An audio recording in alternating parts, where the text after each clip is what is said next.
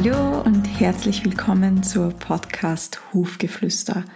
Mein Name ist Robina Michelic, aber du kannst mich sehr gerne Rubi nennen und ich freue mich riesig, dass du heute reinhörst. Heute geht es um ein Thema, das mir persönlich extrem am Herzen liegt und es mir dadurch auch manchmal fast ein bisschen schwer fällt, darüber zu sprechen, weil ich einfach ja nichts falsch machen will oder nichts irgendwie verwirrend kommunizieren will. Und diese Folge bahnt sich jetzt schon recht lang in mir an. Ich habe sie auch tatsächlich äh, schon ein paar Mal aufgenommen und sie dann immer wieder gelöscht, was mir sonst eigentlich nie passiert bei Folgen. Aber jetzt ist es soweit und die heutige wird dann auch gleich veröffentlicht. Das Thema ist der Hufmechanismus. Und für alle Nicht-Pferdemenschen, die mir zuhören, ihr wisst ja, dass ihr normalerweise bei all den anderen Folgen, zumindest den meisten, die Themen auch super gut auf euer Leben umlegen könnt, wo es zwar theoretisch über Pferde geht, aber man kann das genauso gut auf Kinder, Hunde oder einfach sich selbst äh, ja, an diese Themen annehmen. Das ist bei der heutigen Folge, glaube ich, nicht so. Das heißt, wenn du kein Pferdemensch bist und dich die Hufe jetzt nicht unbedingt interessieren, dann hör dir vielleicht einfach eine andere Folge an oder überhaupt eine andere Podcast. Also das mal nur kurz vorab. Zurück zum Thema. Den Satz ohne Hufe kein Pferd kennt zumindest im deutschsprachigen Raum so ziemlich jeder. Und ich finde das immer so spannend, dass trotz dem das Thema Hufe meiner Erfahrung nach fast ein bisschen stiefmütterlich behandelt wird. Und ich nehme mich da jetzt auch gar nicht raus, denn obwohl mein erstes Pferd äh, Hufrollenentzündung diagnostiziert bekommen hat, chronisch, habe ich mich irgendwie nicht so richtig gut damit auseinandergesetzt. Und ich bin eigentlich in diese ganze Szene reingerutscht durch Zufall und bin aber richtig froh drüber. Jetzt durch mein zweites Pferd, durch die Ankaufsuntersuchung und da habe ich mich dann einfach richtig begonnen mit dem Thema zu befassen. Da bin ich dann auch eben zur, äh, zur, zur Dr. Strasser gestolpert und habe dann dort eben die, die große Ausbildung gemacht beim Patrick Spieleder. Der war auch schon mal eingeladen zu einer Folge, die kannst du dir natürlich auch gerne anhören. Und warum ist jetzt mir aber dieses Thema vor allem der Hufmechanismus so wichtig? Vor allem auch, weil leider heutzutage die meisten Pferde keinen Hufmechanismus mehr haben. Denn dieser hat jetzt einen Nachteil. Und du siehst mich nicht, aber ich, ich stelle das jetzt unter, unter Anführungszeichen. Denn der Nachteil ist oft, dass das Pferd, oder wird oft gesagt, dass das Pferd fühlig ist und fühlig geht. Und irgendwie wird das als negativ angesehen. Ich finde, es ist eher negativ, wenn ein 4, 5, 600 Kilo Tier seine Füße nicht spürt, also nicht fühlig ist. Weil was heißt fühlig? Einfach, dass es fühlt. Und natürlich wird das oft so interpretiert, dass das Pferd dann ähm, auf gewissen Untergrund nicht gut gehen kann. Meiner Erfahrung nach äh, stimmt das jetzt nur so bedingt. Ja? Also grundsätzlich muss man mal sagen, die Hufbearbeitung kompensiert die Haltung. Wie gesagt, da gehen wir näher, der Patrick und ich gehen auf dieses Thema näher ein. Aber ein Wildpferd, das in einer guten Umgebung aufwächst, wie jetzt zum Beispiel die Mustangs, ja eher doch steppenmäßig, die haben nicht wirklich Hufprobleme. Oder auch äh, geschichtlich gesehen in, in die, die Hundelbewegung oder bei den Römern etc., da gab es eigentlich nie Hufeisen oder überhaupt Hufschutz. Da gab es auch kaum Informationen zu, zu Hufkrankheiten. Das ist eigentlich erst im Mittelalter gekommen. Und was war die große Veränderung im Mittelalter? Die Haltung der Pferde. Denn auf einmal wurden die Pferde in den Burgen gehalten, wo es ja nur bedingt viel Platz gab. Das heißt, sie kamen in den Stand und sind dort halt gestanden, gestanden, gestanden, bis sie auf einmal weiß ich nicht, 40 Kilometer irgendwo hinreiten mussten, in den Krieg ziehen mussten, was auch immer mussten. Und das hat dann der Huf einfach nicht mehr so gut kompensieren können. Und so ist es heutzutage eigentlich auch. Niemand, also ich und schaffe das auch nicht, komme den Hufen meines Pferdes werde ich anhand der Haltung gerecht. Ja? Deswegen muss man halt die Hufe bearbeiten und die Intervalle bestimmt deswegen auch immer im Endeffekt der Huf oder die Haltung. Denn je mehr sich der Huf einfach von alleine abreibt, desto weniger oft braucht es eine Hufbearbeitung. Daher kompensiert die Haltung, also wird die Huf, also dadurch ähm, kompensiert die Hufbearbeitung die Haltung. So, dass ich es noch rauskriege. Das heißt, für mich ist es nicht negativ, wenn ein Pferd fühlig geht. Es heißt halt einfach, man muss sich ein bisschen anschauen, okay, auf welchem Untergrund steht sonst, weil wenn ein Pferd den ganzen Tag auf Lehmboden steht und dann auf einmal über eine schottrige Straße gehen muss, ist es klar, dass es hier fühlig ist. Das ist genauso, wenn du den ganzen Tag Doc Martens anhast oder irgendwelche dicken Sohlen und auf einmal gehst du barfuß herum. Ja, dann spürst du das auch mehr als jemand, der halt eigentlich immer barfuß herumläuft. Und das heißt aber nicht gleich negativ. Also natürlich muss man sich's anschauen, aber für mich ist fühlig nicht gleich negativ, sondern der fühlt halt seinen, seine Hufe und das ist auch ein, eine Funktion des Hufes, zu denen kommen wir aber noch gleich. Und natürlich ist es dann auch so, dass halt oft, und da verstehe ich auch die Pferdebesitzer oder dass das halt nicht so leicht ist, die Umstellung von einem Huf, der keinen Hufmechanismus hatte, zu einem Huf, der einen Hufmechanismus hat. Und dazu jetzt mal ganz leicht gesagt, was ist denn der Hufmechanismus? Der Hufmechanismus ist die Pumpfunktion des Hufes. Dass der, das Blut, also der Huf ist ja gut durchblutet, wieder zurück zum Herzen gepumpt wird. Und das hat einen sehr, Huf hat einen sehr hohen äh, Stoffwechsel, dazu kommen wir aber auch noch in ein paar Minuten. Und wenn das eben nicht gegeben ist, dann ist eine weniger Durchblutung im Huf und somit ist dann der Hufmechanismus eingeschränkt bis komplett eingeschränkt. Und Hufmechanismus kann nur bei physiologischen Hufen bestehen. Und sobald ein, ein Eisen angemacht ist, also der Huf hat ja eine konische Form, und sobald ein, ein, Eisen, die, ein Eisen wieder an der breitesten Stelle des Hufes angemacht, kann kein Hufmechanismus mehr stattfinden. Das kannst du dir auch ganz leicht einfach anschauen. Wenn du bei einer konischen Form deine Hände auf die Seite hinhältst und von oben runter drückst, bewegt sich da nichts mehr. Wie siehst du jetzt, ob dein Pferd einen Hufmechanismus hat? Zum einen auf harten Untergrund, ob sich der Huf einfach weitet. Das ist aber manchmal schwer zu sehen, auch für mich.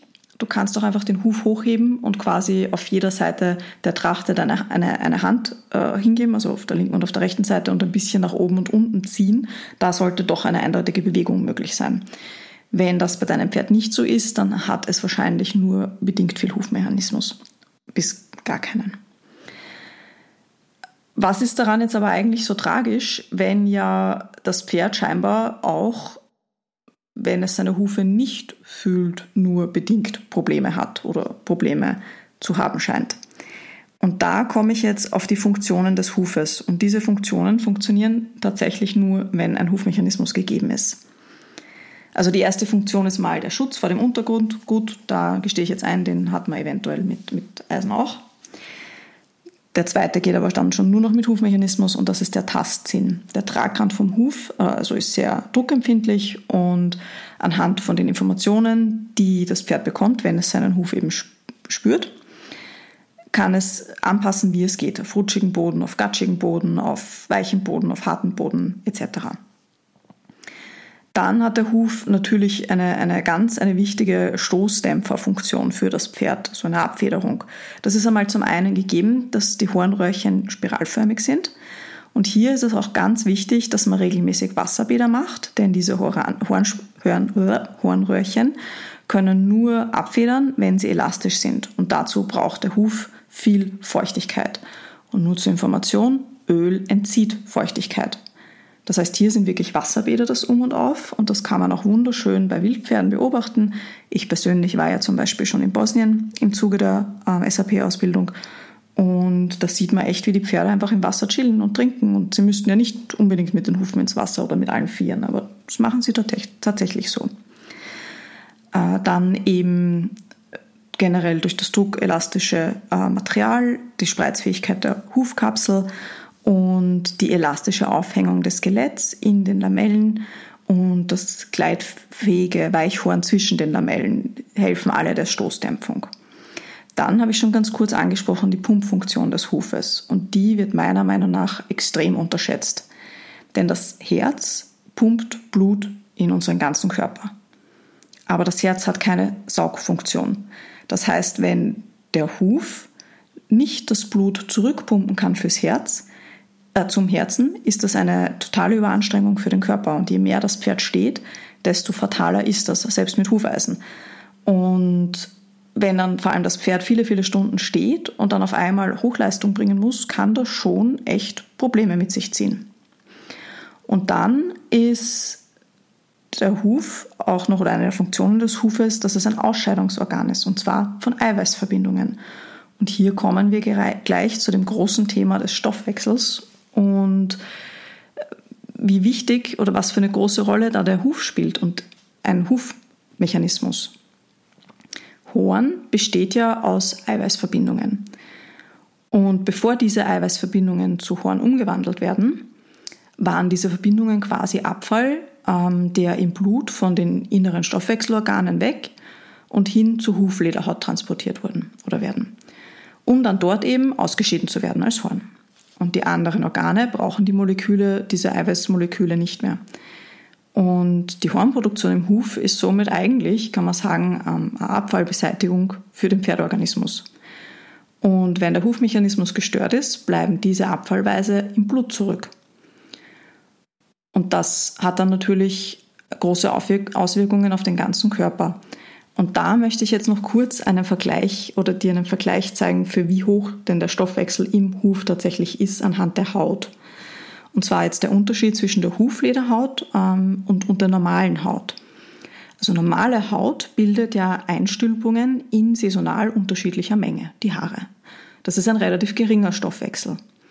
Die Huflederhaut allerdings bildet um Ausstülpungen herum ständig Horn. Also das ist ein richtig intensiver Stoffwechsel. Und ich schaue mir zum Beispiel bei Pferden mit Stoffwechselthemen immer gleich mal an, wie schaut denn der Hufmechanismus aus? Gibt es da einen Hufmechanismus? Denn auch wenn, das, wenn jetzt das Stoffwechselthema per se nichts mit dem Huf zu tun hat, kann es einfach sein, dass ein nicht funktionierender Hufmechanismus den Stoffwechsel dann das i-Tüpfelchen gibt oder das Fass zum Überlaufen bringt.